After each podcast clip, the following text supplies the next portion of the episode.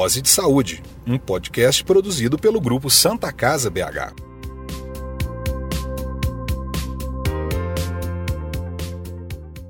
Olá pessoal, tudo bem? Está começando mais um Dose de Saúde, podcast do grupo Santa Casa BH. Aqui nós conversamos sobre diversos temas da saúde. Eu sou Marcos Coelho, da comunicação do Grupo Santa Casa BH. Siga o Grupo Santa Casa BH nas redes sociais, arroba Santa Casa BH.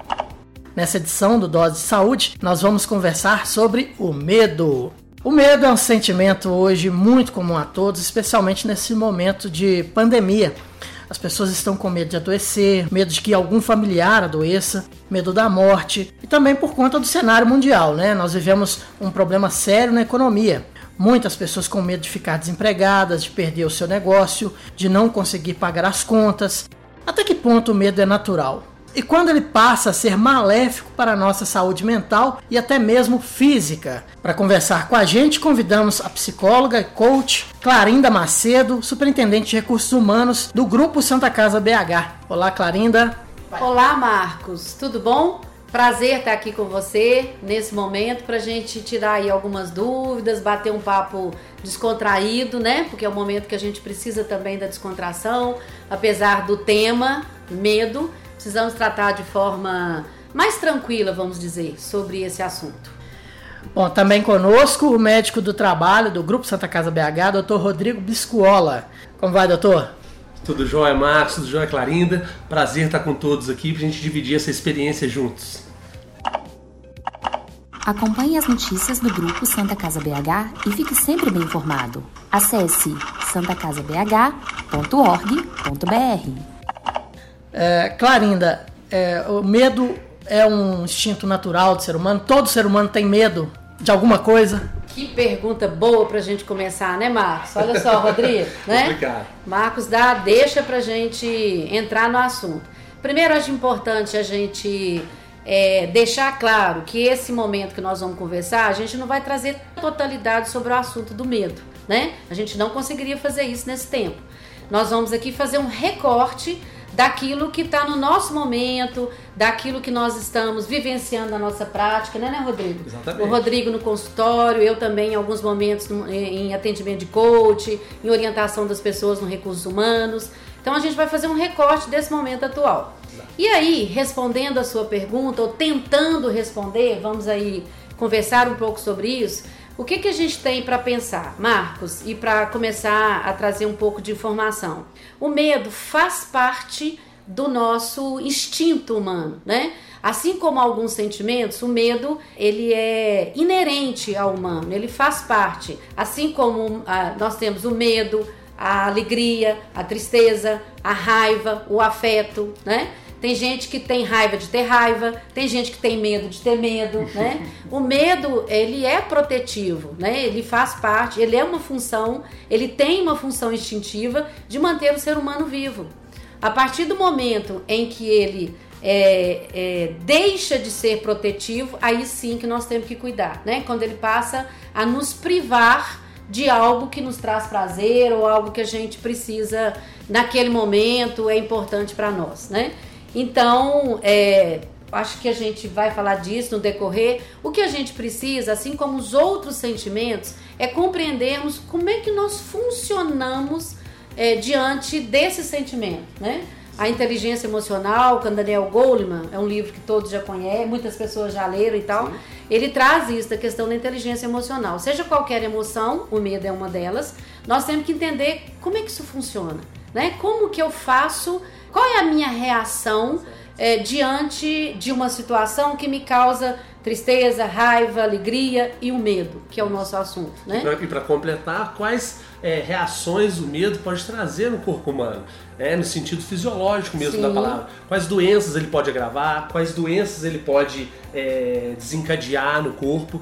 Então isso tudo a gente tem que avaliar com muita cautela, né? Para poder firmar um diagnóstico preciso sobre algumas patologias né? Deixando sempre o paciente confortável para expor suas verdadeiras queixas e os seus medos, né? Numa avaliação médica, nesse sentido. Dose de saúde. Uh, muita gente que está nos ouvindo agora são pais, mães, E a criança, como é que é? A criança desde cedo já demonstra medo de determinadas situações, por exemplo, vai ao zoológico, não quer se aproximar é, da jaula de um animal, fica receoso. Isso é uma coisa. Até que ponto é, nas crianças é, o medo é normal? A gente sabe que tem muita criança que não tem medo de nada, que é uma criança. Normalmente elas são até um pouco inconsequentes, né? não sabem do, do perigo que ronda ali em determinadas situações.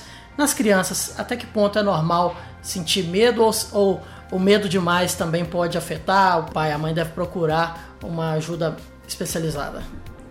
Olha só, é, é, uma, é, uma, é um recorte interessante. Mas vamos ater aqui, Marcos, e é importante assim, a gente é, é, temos que ter o cuidado ao falar da criança, porque nós temos que falar dos pais, né? A, a, o, o, comportamento da criança é reflexo da educação que ela tem. É, é, reflexo do, do, do, do ensinamento, do, pai, né, do, próprio comportamento do pai e mãe, né? Então tem, né, segundo Piaget, nós temos aí a fase da criança que ela é destemida, né? As fases aí, da, da as diversas fases da infância, temos o momento de ser destemido mas é o adulto, no caso o pai e a mãe, que vai aos poucos orientando a criança para aquilo que é risco verdadeiro, tomando cuidado para não é, passar esse exagero. A gente tem já experiência de atender famílias ou atender é, pais que o medo é do pai, né? É o medo é da mãe. Então a gente tem que ter um cuidado aí quando a gente fala da criança. É natural que ela tenha medo? É. Na faixa etária correspondente a que ela esteja inserida, né? Ou que seja da idade adequada dela. E aí nós temos que conhecer melhor o sistema familiar em que essa criança está inserida para a gente entender esse comportamento aí a partir do comportamento dos, dos educadores, né? Se for pai, se for mãe, se for um avô, um outro, um tio, enfim, os educadores da criança. E muitas vezes nós vemos o, esse comportamento da criança ser um reflexo do comportamento dos pais, igual a Karina falou. Então esse é o cuidado que a gente tem que tomar mesmo nesse sentido. Dose de saúde. Apresentação Marcos Coelho. Bom, a Clarinda, sabendo que a gente ia bater um papo sobre medo, já separou alguns aí que são mais comuns e esses medos já, eh, são doenças já conhecidas, né? E a Clarinda vai falar um pouco a respeito desses que são os principais medos do ser humano. É isso aí, Marcos. Vamos lá, Rodrigo, me ajuda, tá? Nessa situação aí, porque dá até medo falar desses medos. É cada nome.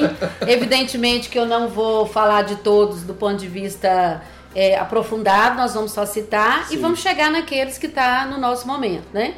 Tem um, é, alguns falam de medo, alguns falam de fobia. É como nós falamos no início, o medo nos protege. A partir do momento que ele começa a nos privar de alguma coisa, nós temos, nós temos que ter o cuidado aí para analisar, porque entra já na fobia, né? Exatamente. né?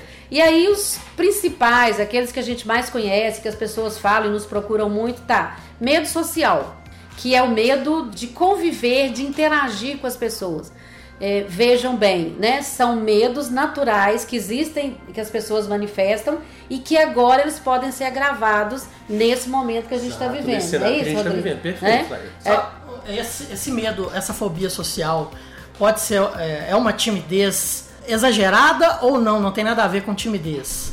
Olha, Marcos, vamos ter um cuidado para falar da timidez. Sabe por quê? Na maioria das vezes, aquela pessoa que é tímida, a gente vai conversando, a gente vai interagindo, aquela timidez não existe. A pessoa se solta. É, ela acaba se soltando, Exatamente. né?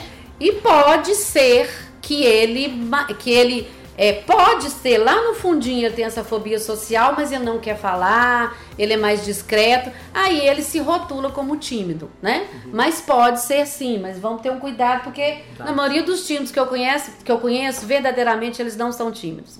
mas o medo, a fobia social está muito vinculada a, a um medo é, que nós trabalhamos muito com ele, a gente escuta muitas pessoas falar, que é o falar em público, né? Exato. né? Que é aquele medo das pessoas, assim, o que, que o outro vai achar vai de pensar, mim. É. Exatamente, se expor. É. Por isso forma. que a interação, essa coisa da interação, né, com o outro, assim, é, é, é o outro é, manifestando algo na minha fantasia sobre mim que eu não estou preparado para escutar, Exatamente. ou tenho medo dessa enfrentar, enfrentar, né? Temos o medo de altura, que é o agrofobia. Olha os nomes, como é que fica, né? A gente já começa a ter medo só do nome. né não, Rodrigo? Exatamente. Medo de inseto, aí vem insetos, cada pessoa tem um jeito, os insetos peçonhentos, aí vem aquela questão da repulsa. Vamos lembrar aqui que todo medo, gente, ele tá ligado a algo que eu não tenho controle, né? E nós vamos entrar nisso daqui a pouco Sim. quando a gente falar do medo aí voltado para a pandemia. É da incerteza, é do desconhecido. Muitas vezes você questiona, nesse caso, as pessoas, você tem medo de quê? Ah, eu tenho medo de aranha, de bicho peçonhento. Alguma aranha já te pegou? Não. Você já teve? Não. Então, mas eu não quero nem saber, eu não quero nem ter contato com isso. Só de pensar me dá medo, né? E o medo do inseto, nada, ele não tem um nome feio, é nome medo de inseto mesmo.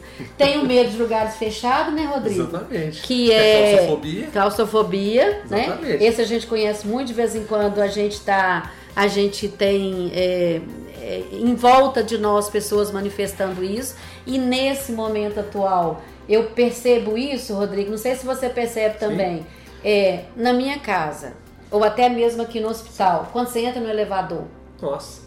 né? Sim, então tá. tem o medo real do Se elevador. alguém espirrar no elevador, Exatamente. Nesse Lascou, momento que né? a gente tá vivendo, acabou. É esse isso aí. É o fim do mundo. É ali. bem capaz da pessoa Exatamente. é, entrar em pânico, porque o espirro, a Exato. tosse, e, né, Rodrigo? e isso entra em outro fator importante que a gente está discutindo no momento, que é o ficar em casa. Exatamente. Esse ficar em É. casa que a gente está martelando, falando disso sempre, é, que é importante no momento, pode gerar certo desconforto. Sim. Então, assim, as pessoas têm que buscar meios e formas que a gente vai falar mais pra frente para poder não desenvolver esse tipo de medo. É. Vejam bem, os medos, os medos, é, aqueles velhos medos nossos, nessa atualidade, em função da pandemia, eles estão sendo ressignificados. Exatamente. Eles estão sendo reforçados, né? Imagina agora uma pessoa claustrofóbica, tá vendo que a gente até engasga pra falar? Claustrofóbica, né? Ele já tem medo do, le- do elevador, natural, ele já tinha isso aí. E agora, nesse momento da pandemia? Estão, se re- estão Né? renascendo e se É, intensificando. intensificando, tá potencializando. Por isso é Exatamente. que a gente fala aí da, do Exatamente. cuidado com os fatos reais. É, e eu costumo dizer né, que o coronavírus ele tem ajudado a espalhar algo ainda mais contagioso do que ele mesmo, que é o medo. Exato, exato. Tem até, né, Rodrigo, a gente fala, há uma pandemia do medo, Do né? medo, Também. Tem, nós temos duas pandemias. Exatamente. Do Do vírus vírus, que é real, concreta. e do sentimento e do mesmo. sentimento, desse desconforto emocional, né? Uma que com- muitas vezes a gente pega do outro, né, Rodrigo? Exatamente, um tá acompanhando o outro ali. E isso, assim, o medo ele tá sendo muitas vezes mais contagioso do que o próprio Do que o próprio vírus. Do que o próprio É, vírus. o que a gente tá vendo no consultório, nas notícias e tudo, é assim, uma coisa assustadora que o medo tá causando nas pessoas. Posso contar momento. uma coisa engraçada, Marcos? Pode, com ser? pode contar. Então, outro dia, Rodrigo, Fala até comigo. comentei com ele, vamos, vamos lembrar aqui que a gente riu muito sobre isso. Sim. Eu escutei alguém falando que uma pessoa que tava, eh, que tinha feito o teste, ela ainda estava esperando a a- o resultado, né? Não era confirmado, mas era eh, em análise. Comentou que perdeu ah, um dos sentidos, perdeu o olfato. Isso. Eu escutei aquele negócio, né? Daí a pouco eu fui pra minha rotina natural, eu fui tomar banho, fui passar creme na mão e não senti o cheiro do creme. Acabou. Pronto. Pronto, Rodrigo. foi contaminada pelo medo. Fui contaminada pelo medo. E é isso que a gente fala, né, Rodrigo? Assim, é, nesse momento, é como se essa sensação, esse desconforto emocional, esse quase pânico, ansiedade causada aí por esse que o Rodrigo vai detalhar um pouco também, parece que ele inibe, ele chega no cérebro e faz uma conversa rápida com o seu cérebro e desliga o seu racional. Ele desliga a racionalidade. E você então é dominada pelo emocional. Daí o exagero, daí ó, o sentimento de desproteção e outras coisas aí que a gente vai citar mais na frente. Vamos continuar nos medos. Fala aí, Rodrigo. Não, eu ia dizer que é, isso que a Clarita tá falando, né, em relação ao medo, a principal alteração né, na saúde mental nossa que o medo pode causar é esse agravamento, a intensificação de uma ansiedade, né? Que por sua vez ela pode agravar outras doenças ou até mesmo desencadeá-las. Seguindo os, os medos aí mais comuns que a gente escuta as pessoas. É, lugares fechados, a gente já falou, tem o medo de voar. Aerofobia, né, Olha, Clarinha? mas Nossa é, Senhora. nem esse eu nem vou contar coisas engraçadas sobre ele, Esse né? eu já tive, já. Pois é, ixi, eu não já tive, o verbo é no presente. É, medo de escuro, Sim. A nictofobia, né? olha isso, nictofobia, sabia disso, Marcos? Não, medo de escuro, não sabia que, é. que tinha esse nome, não. É, e aí você, no início, a gente falou um pouco da criança, né? Esse medo aí, ele tá muito relacionado. não é- Não é que ele tá muito relacionado, vamos corrigir. Ele pode estar relacionado a traumas infantis ou a situações que ocorreram na infância, Exato. né? E aí, de novo, a gente repete assim. Normalmente a gente, a, a pessoa, né, Rodrigo, ela não tem medo do escuro, ela tem medo do que pode estar no escuro que ela não vê. Exatamente. Olha aí a gente trazendo para nossa atualidade de Exatamente. novo, né? Isso aí. Olha o medo moderno. Pode do vir a vírus. acontecer, exatamente. Aí já transforma o medo numa ansiedade. É, olha o reflexo disso É, hoje. no transtorno ansioso. E a metáfora, que é muito verdadeira, né? A É o gente. medo do desconhecido, Medo do desconhecido, invisível. do escuro, do invisível, do daquilo invisível. que eu não tenho controle, né? Seguindo os medos. Medo da tempestade, lê pra mim que eu nem sei, Rodrigo. Brontofobia. Brontofobia. Repete, Marcos. Brontofobia. Olha isso, já não dá medo só a palavra, gente? Então, medo de tempestade, medo de sangue. Hematofobia. Isso, esse o Rodrigo domina, Esse- sabe? isso aí eu queria saber, eu perguntar pro doutor Rodrigo. Na escola de medicina, é, como nos filmes, tem, aparece um aluno lá que de repente desmaia quando vê sim, sangue. Tem sim, tem casos na medicina, inclusive na, durante o período da faculdade que eu, que eu cursei, teve- tiveram pessoas que desistiram da faculdade justamente por causa desse medo. Eles entraram sem saber que tinham, desenvolveram durante a faculdade e simplesmente largaram, viram que aquilo ali não, faz, não era interessante ele seguir ali, porque ele não conseguiria avançar na profissão. Olha só. Acontece. É, e aí a gente já começa a entrar na nossa, nos medos que estão relacionados com aquilo que a gente quer né, falar ou que está dentro do nosso momento atual. Que aí vem o- o- os, os dois últimos medos que a gente tem deparado muito, que é, além de todos esses que a gente já falou, o medo de contrair doenças Exato. Né? Exato. e o medo de morrer. Que a gente fala que na verdade, na verdade, esse é o grande medo, né? O medo de morrer, o medo de perder a condição de vida, né? O medo de perder aquela condição da sua existência. Então vocês vejam que todos os medos, todos que nós relatamos até agora, estão ligados ao desconhecido, às incertezas. E como a gente falou no início, é, alguns deles, muitos de vocês ouvindo, a gente mesmo aqui falando, brincando, né, Rodrigo? Nós temos, é, e não tem que ter medo de ter medo, né? O que a gente tem que ter medo é de não conhecer como é que você funciona diante do medo A daquilo. reação do nosso a corpo reação do nosso corpo. é, em relação ao medo. Dose de saúde, a sua pílula de formação do grupo Santa Casa BH. Então, diante de tantos medos aí, né? A Clarinda e o Dr. Rodrigo citaram alguns. Vamos falar então.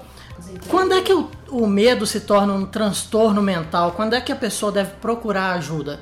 Independente do tipo de medo que ela tenha. Bom, Marcos, o medo, a partir do momento que ele começa a interferir no cotidiano da pessoa, interferir que, que ele não faça certo tipo de atividade, ou que ele não consiga mais ir no local que antes ele ia normalmente, quando começa a interferir nos hábitos de vida dele, aí sim a pessoa precisa buscar uma ajuda médica, psicológica, para poder ver o que, que realmente está acontecendo com ele ali. Por que, que esse medo está afetando tanto ele assim?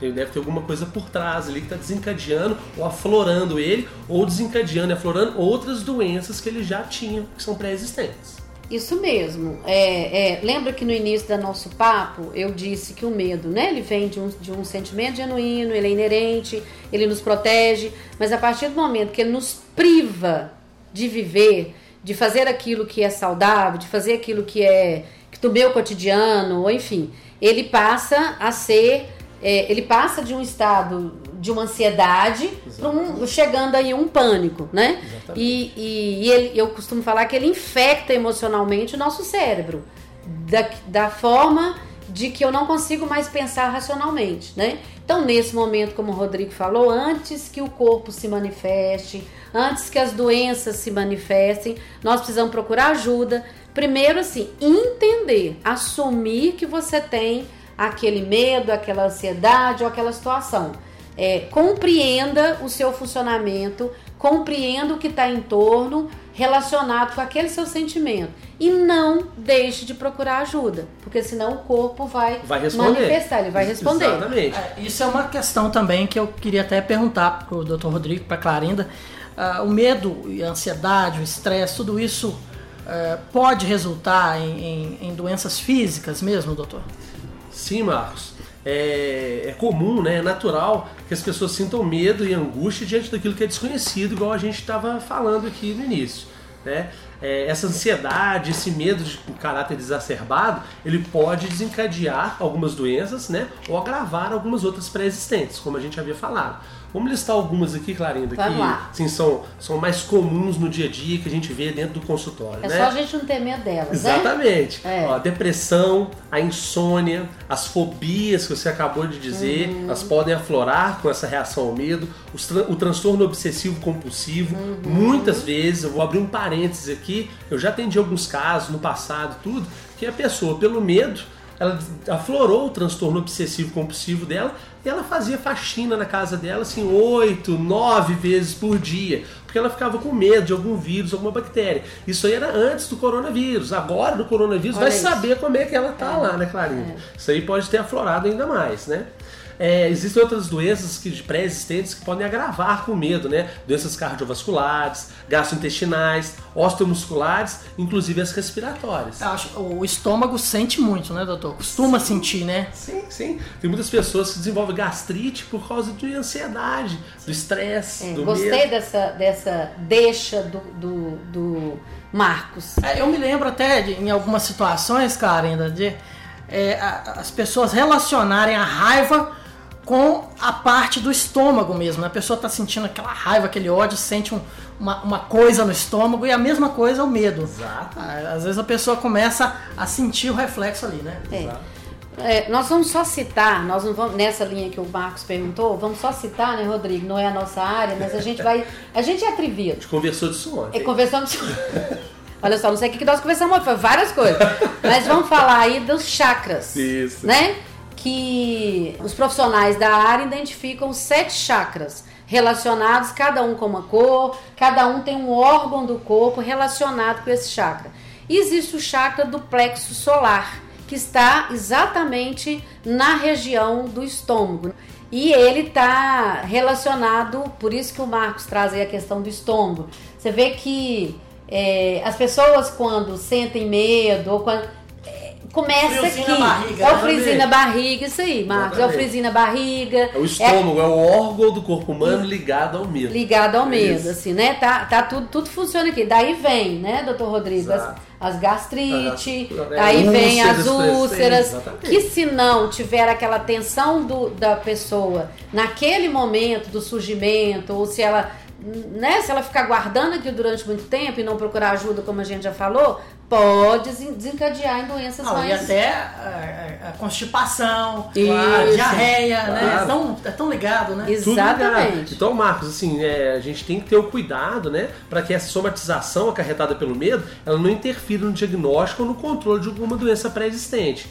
A gente sempre fala, né, eu costumo dizer também, que nós precisamos ser cautelosos para afirmar certos diagnósticos, né? Porque se- é, sempre deixar o paciente no consultório confortável para ele expor as suas verdadeiras queixas ou seus verdadeiros medos. A partir daí a gente consegue sim ter uma linha de raciocínio coerente pra gente falar, opa, aquilo ali tá relacionado a alguma coisa sentimental, algum sentido, é, um transtorno psicológico, ou não, realmente uma patologia que a pessoa tem, desencadeada por um problema fisiológico, que seja, por exemplo. Doutor, e é, os sintomas, as manifestações que a pessoa pode ter, manifestações físicas mesmo, por conta do medo?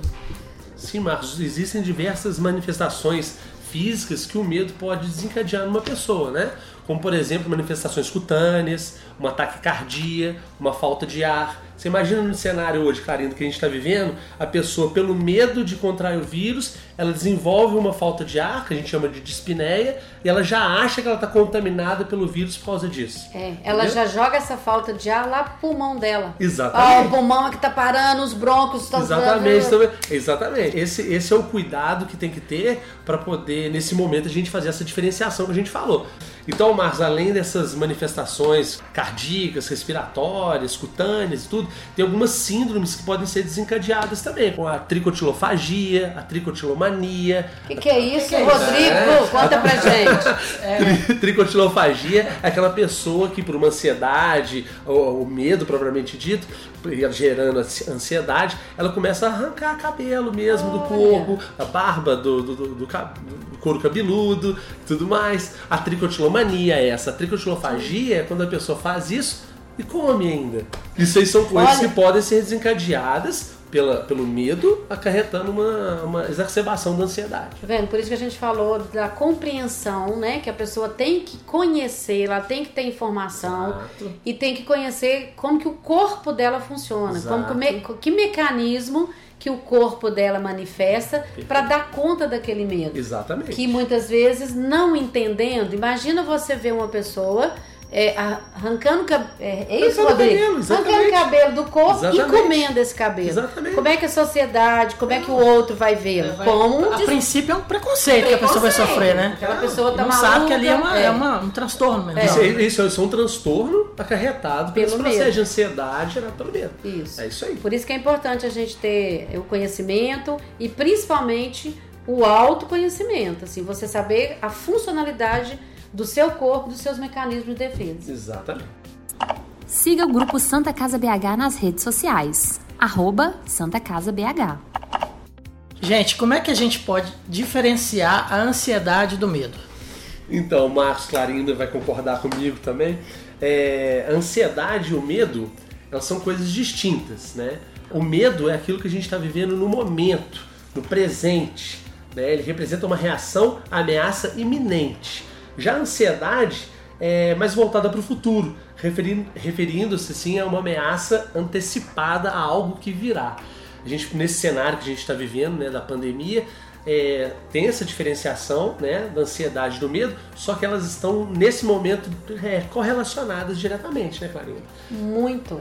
Né? Você me fez lembrar aqui agora, e se o Marcos me permite, a gente já entra nessa questão dos medos, que nem é um medo, é né? Eu diria assim, é a ansiedade, acho que é mais do que a ansiedade, é uma expectativa apreensiva. Do que virá. Do que virá, né? É, é, uma, é como se fosse um medo eminente, eu tô vendo aqui Isso. e tal. Aí transforma na ansiedade ou desencadeia na ansiedade. E essa ansiedade, ela ganha uma proporção maior que eu nomeio, eu intitulo, assim, às vezes eu consigo separar bem a ansiedade dessa expectativa apreensiva, que é, é uma calibragem maior, assim, é uma, é uma né? A gente já começa a ver as reações Exato. nas pessoas, assim, na expressão facial, no olhar, é. na ruborização Sim, da pele. Muda, muda. É, o metabolismo da pessoa muda, muda a fisiologia da ele, pessoa muda. E se você, se o profissional que está atendendo, seja um médico, psicólogo ou qualquer outro profissional da saúde, ele consegue perceber esses manifestos que o, sujeito, o, a pessoa né, traz na, na face ou naquilo que ele se apresenta. E aí, a gente, então, é importante é, falarmos é, nesse contexto que o Rodrigo traz, né, do medo, da ansiedade, da expectativa apreensiva, tem sido muito frequente, Marcos, a gente é, nos depararmos nesse momento entre os nossos funcionários, entre os nossos amigos, nossos familiares, esse medo, né, não está lá nos 10 medos classificados que a gente falou até agora, e estamos aí conversando sobre o medo da morte, o medo de contrair a doença, Aí nós estamos falando desse medo gerado pela pandemia.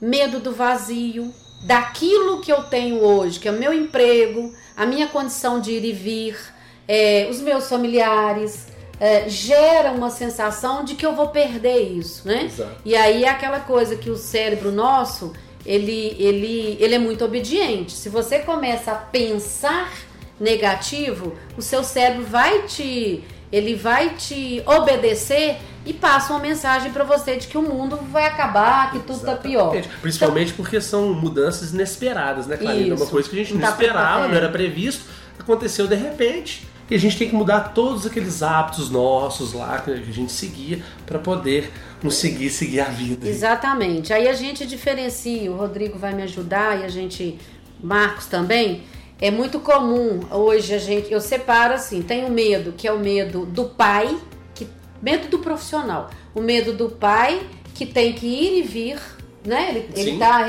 ele tá no, no é, dentre a, a, os profissionais que precisam sair de casa, seja na área de saúde, seja na área alimentícia, seja na indústria farmacêutica, onde que ele não dá para é, é, do grupo daquele que tem que sair de casa. Exato. Então ele vai para o trabalho, ele volta para casa, ele tem medo de, de contaminar o, o filho que está em casa. Está Muitas vezes é o filho jovem, uma Exato. criança, o recém-nascido, a, a, esposa, que às vezes não é desse mesmo grupo profissional Exatamente. dele. Né? Ele está com medo de estar levando algo mal, algo ruim ali para casa. Tem, é, a gente tem relato aqui de algumas pessoas que, que já tá. Chega em casa, ele já tem todo um ritual para roupa ir direto para o cesto, de máquina de lavar. para máquina de lavar. Pode ser pro cesto de lixo. É, também. tenho medo da mãe, né? Que aí é a mulher, ela faz parte desse grupo que tem que sair, o marido está em casa, agrava um pouco por essa pressão do, do masculino em cima do feminino. Existe é, isso até hoje. Isso, né? Isso é natural, é, da, é, do, é do humano, é das relações humanas, assim. Tenho medo do filho, né? Aí nós temos aqui muito presente na nossa atualidade. A gente está percebendo que os profissionais mais jovens, do profissional que ainda está em formação de carreira, Sim. dentre essas categorias aí, tem o medo do filho, né? Que ele está nesse grupo que precisa né, ir e vir, Sim. e o pai idoso está em casa né? O pai, a mãe, um tio, que uma às avó. vezes tem algum problema de saúde. Exato. Está no grupo de risco. Grupo de risco. Então, a gente tem atendido muito essas pessoas que existe um, né? Esse é concreto. A gente fala de um medo dentro dessas pessoas, assim, esse é um medo acrescido aí da fantasia, de tudo que está em torno, mas é um medo concreto, né? Exato. Não Eu... só o medo de adquirir a doença, né? É ter o medo de adquirir a doença e quais as consequências que vão acarretar na vida é. dela por ela apresentar alguma patologia já pré-existente. Exato. É adquirir a doença no meio em que ele convive, Exato. né? Ser um agente que, dissemina. que contamina e dissemina o vírus junto aos seus entes mais queridos, que é o avô, a avó, o pai, a mãe, o filho, filho, né? E muitas vezes, como o doutor Rodrigo citou, é, esse pai ou essa mãe, o avô, o familiar mais idoso que está em casa tem uma, tem uma comorbidade. Exatamente, né? exatamente. Ou é um imunossuprimido. Então a gente está vendo isso aí um pouco e vira até pânico. E tem o medo do profissional de saúde, independente de qual categoria, se ele é pai, se ele é mãe, se ele é... aí é o medo bem real, real também, né? né? Porque ele é o profissional que está mais em contato com a com esse agente que contamina. Tá diretamente ligado, é. ele é pessoas sintomáticas, Isso. queixosas. É. Então esse profissional ele tem que também ser muito bem orientado para ele poder é, amenizar os sentimentos dele relacionados ao medo e tudo mais, saber se informar de forma adequada, né, Clarissa? O que a gente vê é muita informação sendo disseminada por vários veículos de comunicação e assim, cada um informando uma coisa diferente, é, cada um informando situações diferentes. Então a gente tem que se atentar a, a, a saber é, é, peneirar essas informações extrair delas ali o que é realmente importante para o seu conhecimento ali, para a sua informação mesmo, propriamente dita. Porque você não pode ficar se, se absorvendo isso tudo de informação, isso gera mais pânico, mais medo, vai acarretar aí nos problemas que a gente está conversando aqui. Dose de saúde. É isso que eu ia mencionar. Hoje tem uma avalanche de informação, Exato. né, doutor? E, e, e, junto disso também tem as redes sociais, né, que vieram pro bem e pro mal. Exato. Né? É, a quantidade de fake news, o WhatsApp, as pessoas recebem as coisas hoje já estão apavoradas, não querem saber o que é que está recebendo, não querem pesquisar, já vão compartilhando. E pior então, do que isso. Vai contaminando todo mundo, Isso né? É pior do que isso, Marcos. É que elas recebem às vezes essas fake news, nem procuram saber se elas, aquela notícia é real ou falsa mesmo, e já disseminam isso para frente, causando mais medo ainda, mais pânico na população. Então, queria falar disso um pouquinho, que né, no início a gente falou das emoções, falou dos sentimentos, dos medos, do medo genuíno, né, do medo exacerbado, que vira uma ansiedade, que vira uma apreensão, uma expectativa apreensiva e que nós, né, recomendamos como se fosse um remédio, né, para isso aí é a pessoa conhecer as suas emoções e a funcionalidade do seu corpo. Da mesma forma, a gente fala do antídoto e do remédio contra essa essa pandemia de informações que nós estamos recebendo. Então, tem três diquinhos aqui que não é novidade, muitos de nós já estamos fazendo, mas é lembrar, com, é, conheça os dados, conheça os fatos e os dados é, veja se são confiáveis, né? Se isso que você, se essa informação que você está ouvindo, que você recebeu, né? A gente nem vai entrar aqui no- no- no- na questão do fake news que nós Sim. já falamos, mas primeiro, conheça os dados. São confiáveis esses dados, né? Aí a gente lembra daquela velha peneira é, que a gente fala que é a peneira da, da verdade, é, que é aquela informação que você tem, né? Passa pela primeira peneira. É verdade aquilo que me falaram? Tem fatos, tem dados que comprovam? Aí eu vou ver, vou falar. Outra peneira. É útil? Pode ser verdade, mas pode não ser útil. Ah, Mas Exatamente. uma verdade ela tem que ser dita, não. Nem sempre, né? A verdade ela tem que ser dita na hora certa, para a pessoa certa, do jeito certo. Ele é útil pra você É, naquele momento? se passou na peneira da verdade, mas não passou na peneira da utilidade, guarda, não passa pra frente. Perfeito. Tem a terceira peneira, que é a peneira da bondade. Essa, é, nós todos estamos sendo chamados a peneirar, né? Então, assim, aquilo que eu sei é verdade, é, foi o doutor que me falou, a fonte é verídica. Ela é útil? É, vai ser útil. Pra quem? Pra mim, porque eu vou ficar livre daquela informação. Opa, não passou nessa peneira. Então é verdade, é útil e tem bondade. Aquilo que você vai falar é, importante, além de ser útil, vai ajudar o que e quem. Exatamente. Então, passar toda a informação, para além de tudo que a gente já sabe, né? De checar os dados, é, informar os seus entes queridos de forma realística, não vai passando tudo que te passar. Olha a peneira, É. põe na peneira. É verdade? É útil? Tem bondade? Aí você passa. E comprovar a autenticidade das informações. Ah, mas como é que eu vou com- comprovar isso, Clarinda? Cuide de ver qual é a assinatura, vem de uma fonte oficial, que são os órgãos, Organização Mundial de Saúde. Então, é, é isso. Além dessas questões reais aí, né, que a gente fala que é a veracidade dos dados, evitar ficar o tempo todo. Tem gente que está o tempo todo buscando informação. Você nem vai fazer nada com aquilo. Você vai fazer questão de informação você vai receber, né? Não vai ter nem peneira para você peneirar tudo. Lembra que a peneira ela é individual. Exato. Ela é sua, né? Eu posso encontrar com o Marcos e a peneira dele ser uma peneira diferente da minha. Ele pode entender que aquilo é útil para o grupo de pessoas do, do, do ciclo dele. Exato. Pode não ser útil para o grupo de pessoas do meu ciclo. Então, se a gente pensar bem, assim, eu recomendo peneira para todo mundo. Com certeza. Não, e não sofrer por antecedência também, né, Clarina?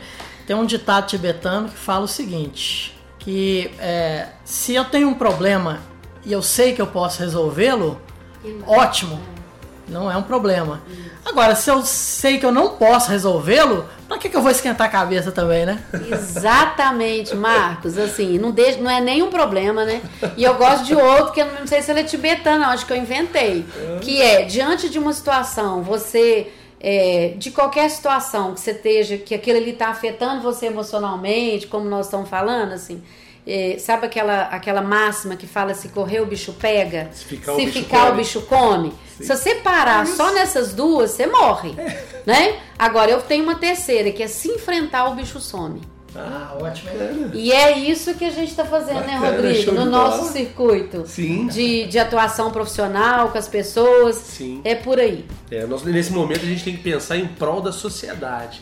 A gente tem que parar de pensar no próprio umbigo um pouquinho e pensar no que as informações que a gente vai passar para frente, as informações que a gente está absorvendo, o que, que isso vai ajudar a sociedade a, a melhorar, a se sentir um pouco melhor. É isso que a gente tem que pensar. Bom, e esse momento de isolamento social, muita gente em casa, o que, é que elas podem fazer para superar esse medo de não saber lidar com essa situação? Bom, Marcos, é, nós profissionais da saúde, né, a gente sempre tem que estar orientando as pessoas a lidar melhor com esse tipo de isolamento, né, que é crucial nesse momento para a contenção do vírus, né. Clarinda deve orientar assim o pessoal também, como eu oriento aqui, a gente passa isso para frente para poder as pessoas, elas próprias, uma orientar as outras, né, A gente deve orientá-los a construir uma nova rotina de atividade, né? como buscar, por Isso exemplo, mesmo. opções criativas de lazer, uma música, uma leitura, uma pintura. Exatamente. É. Uma- E leitura eu até brinco, sabe? Eu, eu se eu pudesse recomendar para as pessoas, Max, eu recomendaria o que eu chamo de biblioterapia. Biblioterapia. Leiam, mas leiam coisas leves. Leiam coisas que vai mudar a sua forma de pensamento. Vai te trazer é, Paz de espírito. vai trazer paz de espírito. Perfeito. Obrigada, Marcos. Perfeito. Em vez de ficar repetindo, insistindo naquele pensamento negativo. Como eu falei antes, seu cérebro é muito obediente. Se você, em vez de pensar, vou devolver a palavra, doutor Rodrigo, peraí que eu volto. E se, se- se você pensar, né, vamos dar um exemplo, é, um pensamento que ele não é bom, ele não é construtivo, ele não é positivo. Você fica naquela angústia e fala: Nossa, eu vou me contaminar com o vírus no meu trabalho, eu não lave- eu levei a mão no rosto, eu. Não, não, não. Para. Exato. Para e, e- e redireciona o seu pensamento, porque o seu cérebro vai obedecer e vai atrás. Lembre a todas as vezes que você lavou a mão. Pronto, você está protegido, né? Então é isso, é simples. A gente, com todo esse contexto, a gente não sai da simplicidade. Quem diríamos nós, né, doutor Rodrigo, que o remédio para a pandemia, o remédio para esse momento atual é o quê? Lavar as mãos Lavar as mãos. e abraçar de forma diferente. Exatamente. Maravilhoso. Mas volta A aí gente- no que você tá mas, mas pegando só o link no que você tá falando, que é importante, a gente tem que parar de se alimentar com coisas que nos Exatamente. fazem mal. É. Né? Eu dou o meu próprio exemplo, isso não tem problema nenhum eu falar aqui com vocês. Eu parei de ficar vendo notícias de forma Exatamente. é, impulsiva, exacerbada, para eu poder não ter nenhum problema em relação ao medo, agravamento de ansiedade, estresse, essas coisas. Nossa vida já é tão corrida, a gente tem que dar conta de resolver várias coisas no dia a dia. A gente é a linha de frente disso aqui na Santa Casa, então a gente precisa ter uma cautela para aquilo que a gente absorve, para a gente não fazer mal para nós mesmos. É o que eu falo, que é transformar a bibliotecomania em biblioterapia. É isso aí. Então, seguindo algumas outras dicas para nesse momento né, de, de isolamento, é, atividade física nesse momento é muito importante, ela é fundamental para o nosso bem-estar por diversos fatores, inclusive hormonais. Evitar abuso de álcool, né, o que pode gerar um aumento da ansiedade né, e, consequentemente, do medo. O abuso de álcool nesses tempos de confinamento, de isolamento social, ele pode agravar de forma séria a ansiedade, acarretando ainda, Verdade. né, gerando a pessoa ter mais medo. Dependendo da, da, da quantidade, pode afetar até a sua capacidade perceptiva. Exato. Outra dica é fazer com que as pessoas elas percebam que ser mais altruísta, né, Clarinda? Ou Isso. seja, desenvolver um comportamento e ação as quais iremos beneficiar o próximo em prol da sociedade são mais importantes do que o egoísmo. Olha que bonito, né, Marcos, que ele falou. Pois é. Acho que nesse momento, mais só do que ter esse conhecimento é praticá-lo, né? Perfeito. E a gente tem visto isso também, né, Clara? É, Nas redes sociais, divulgando ações muito bacanas de solidariedade, gente se voluntariando para ir fazer uma compra para os idosos. Enfim, quem pode sair de casa, quem, quem tem que sair de casa, se prontificando a ajudar quem não pode, né? Exatamente. Bacana demais isso, Marcos. Eu, eu, assim, eu costumo falar assim, da janela onde eu assisto, da janela que eu consigo perceber, que nós estamos falando aí da nossa, né, do, do- da, da realidade, é, eu tenho ficado muito contente, né? Assim, é, é algo parece contraditório nesse momento, mas é muito verdadeiro. Né? Eu acho que vai passar um tempo em que a gente vai agradecer, sabe? Esse, esse momento. Sim. Hoje a gente não consegue fazer isso não, porque ainda está no lugar da dor, né? Ainda está no lugar das apreensões e tudo.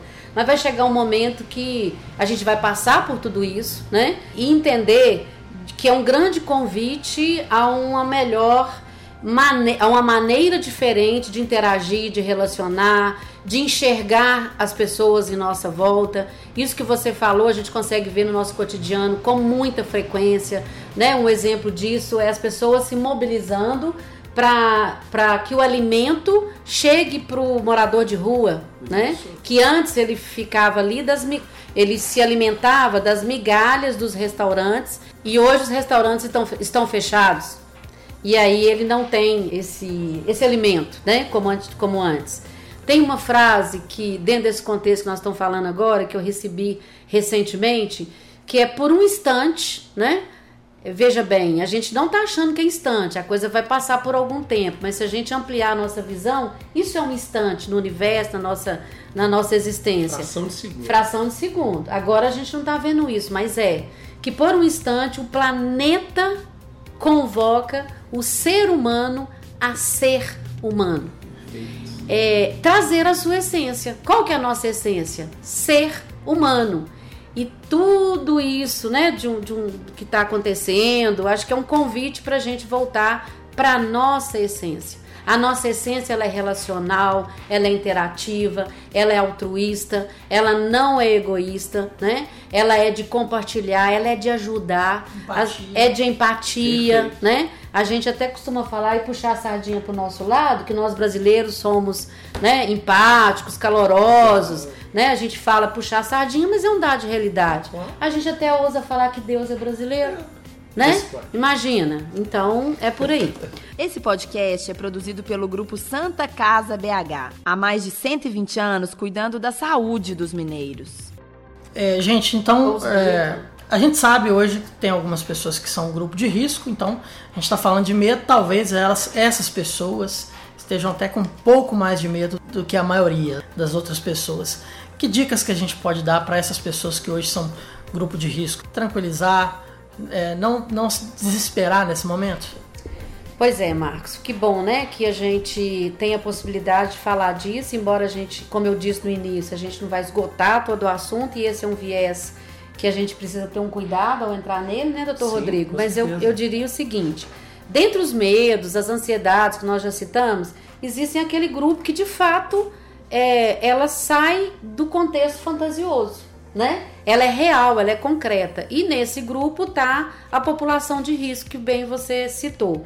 Eu, eu diria assim, além de todas é, as dicas que a gente já citou, eu diria que se as pessoas que são da população de- do grupo de risco não trivialize o seu risco, ou seja, não banaliza que você faz parte do grupo de risco, né? A gente às, às vezes vê muito Tem visto, né? Idosos. Idosos, É, vai pra rua, isso. né? Exatamente. é o que a gente tem mais visto, né? Então a gente sabe que essa, essa, esse comportamento pode estar relacionado a um mecanismo de defesa para tentar evadir a sensação de medo ou apreensão com a doença, né? É um, é um jeito que cada um é, é, lança mão, por isso que a gente chama de mecanismo de defesa, é o que eu dou conta, que é uma forma de eu lidar de forma mais amena. Tá errado, a gente não está julgando o comportamento, a gente quer só reforçar a importância de não banalizar que você é de um grupo de risco. Então você tem que tomar mais cuidado, você tem que ser cauteloso e prudente sem se alarmar, né? Então todas as recomendações que nós temos São de, de- de higiene são iguais para todo mundo. Esse grupo precisa ser mais cauteloso, mas sem também se alarmar, né? Informar-se de forma realística, como realista. Informar-se de forma realista, como a gente já citou. Que tal uma dose de saúde? Gente, e as pessoas que infelizmente é, receberam o diagnóstico confirmado de coronavírus? Essas pessoas, aproveitando aqui que eu tô com um médico, uma psicóloga, o que, é que vocês podem dizer, né, para contribuir para a pessoa que está ouvindo agora, que está em casa provavelmente, para ela não se desesperar nesse momento? Eita, isso o Marcos não combinou, né? Combinou, Deixar a não. gente com saia justa. Jogou no Marcos. No caso do Dr. Rodrigo, de calça justa, né? Mas vamos lá, isso é da ousadia da gente responder isso, tá, Marcos? Doutor Rodrigo também me ajuda aí com as Sim. recomendações clínicas e médicas. Mas primeiro nós vamos pensar que essa pessoa, ela está de alguma forma vinculada a alguma clínica, algum hospital, ela tem que seguir as orientações da equipe médica que está atendendo ou da orienta, enfim, ela, ela, se ela já está é, acometida pela doença, é, ela certamente é, recebeu as orientações clínicas da equipe médica, da equipe da área de saúde que está orientando. Mas fez aquele primeiro atendimento a ela ali. Exatamente. Mas para a gente ampliar aí para a questão, vamos falar emocional, para a questão psicológica, primeiro, administrar os seus pensamentos intrusivos. é muito comum, né, as pessoas que estão nessa condição antecipar o pior cenarizar algo pior, né, doutor Rodrigo? Sim. Assim, é, é aquelas dicas que nós falamos assim: se baseie nos fatos, no momento, é a ansiedade, a expectativa apreensiva, ele vai lá para o futuro e ele se vê numa condição pior. Então a primeira dica que eu daria seria essa: é, não se assuste desnecessariamente, seja realista. A imensa maioria das pessoas está se curando.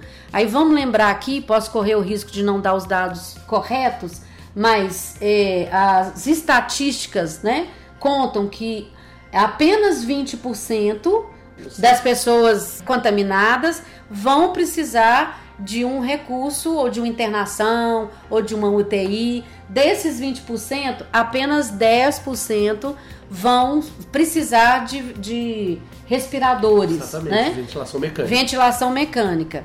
Então, a imensa maioria das pessoas estão se curando. Então, acho que isso é um pensamento, independente se é uma pessoa saudável, uma pessoa que não está nesse grupo, como uma pessoa que está nesse grupo, mas mais ainda para quem está acometido pela doença. E quando sentir medo é natural, né? Lembramos o que nós falamos no início, é inerente. Imagina, a gente saudável está com medo, imagina quem não está. Conte com a experiência que você tem em situações semelhantes. Muitas vezes, diante do medo, da ansiedade, a gente esquece que nós já passamos por situações talvez até piores do que essa e a gente conseguiu resolver. Claro. Então, nessa hora, você precisa fazer um combinado com o seu coração, com o seu cérebro, de é, lembrar de situações de ondas altas, lembrar de situações que você conseguiu superar, né? É pensar quantas doenças se for o caso, você superou na vida com sucesso, ou quantas situações bem piores, né? Não vamos comparar aqui que é complicado, mas é você buscar é, lançar mão de momentos em que você superou Exatamente, as situações complicadas da vida. Marina, só pegando um gancho, é importante que essas pessoas elas busquem orientações médicas de forma adequada para que elas possam dar seguimento às ações que são inerentes a ela naquele momento. O Grupo Santa Casa ele está buscando orientar os seus funcionários de maneira adequada para que eles possam ficar resguardados e resguardar outras pessoas.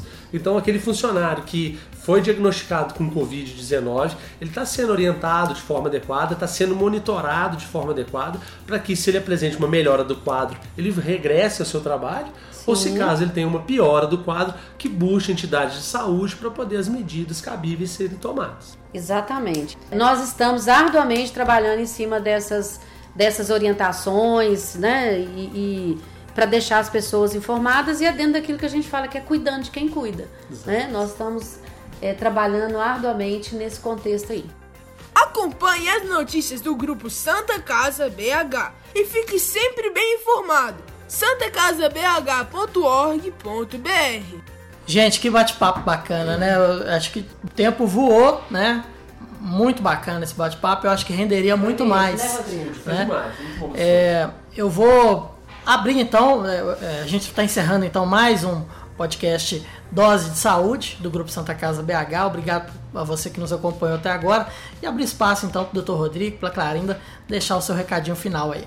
Eu queria agradecer o convite né, para é, participar desse podcast. Foi muito interessante estar aqui com a Clarinda, com o Marcos. É, eu só queria deixar aqui para o pessoal que está escutando a gente para não se desesperar com as notícias que chegam e tudo mais. É, nós estamos bem otimistas aqui no Brasil é, em relação à pandemia. Então a gente nesse momento tem que manter a calma, seguir as orientações da, da OMS e não ter medo de tudo aquilo que nos é informado, né, Clarina? Eu acho que a gente, como foi falado aqui, eu volto a afirmar, a gente tem que peneirar as informações e saber aquilo que realmente vai trazer algum tipo de valor para sua vida. Aquilo que não for trazer, descarta, joga fora. Não precisa ficar pensando nessas coisas, não. Tudo vai dar certo no final. Exatamente. Tudo vai dar certo no final, porque a vida ela é uma onda, né, Rodrigo? Eu acho que o recado que eu deixaria, Marcos, me ocorreu aqui agora. Se você vai, se você vai editar isso ou não, vão, aí você cuida aí disso. Mas eu lembrei muito e eu uso com muita frequência, já usei muito. Ah, lembrei aqui da música do Lulu Santos, né? Que é uma música atemporal e que fala de mudanças. É, nem sei quando que essa música foi feita. Deve ser, ó, muito tempo antes do Rodrigo nascer. Não deve ser que o Rodrigo, né? Mas é, ele fala numa parte da música. Tudo que se vê não é igual ao que a gente viu há um segundo. Tudo muda o tempo todo no mundo. Não adianta fugir, nem mentir para si mesmo. E agora, há tanta vida lá fora e aqui dentro como uma onda no mar. Significando é, que tudo passa, né? E que depois que passar, nós não vamos voltar, óbvio, a ser os mesmos, né? A vida é como uma onda, nenhuma onda é igual a outra. E quando ele fala, não adianta fugir nem mentir para si mesmo, há tanta vida lá fora. Né? Não adianta a gente correr, a situação é essa, é o que eu falei: se correr o bicho pega, se ficar o bicho come, mas se enfrentar o bicho some. E nós temos que estar em sintonia, há tanta vida lá fora e há tanta vida aqui dentro. Perfeito. Então nós precisamos estar em sintonia com o que está acontecendo fora, mas essencialmente estar em sintonia com você quando a gente passou as dicas aqui, o doutor Rodrigo falou muito bem, da gente não deixar se contaminar com uh, o vírus do medo, mas se contagie com alegria, se contagie com positivismo, com altruísmo. Isso sim, a gente tem essa capacidade como ser humano. Muito obrigada, Marcos, pela oportunidade aqui, Rodrigo. Bacana demais o Prazer. nosso bate-papo. Prazer. Obrigada.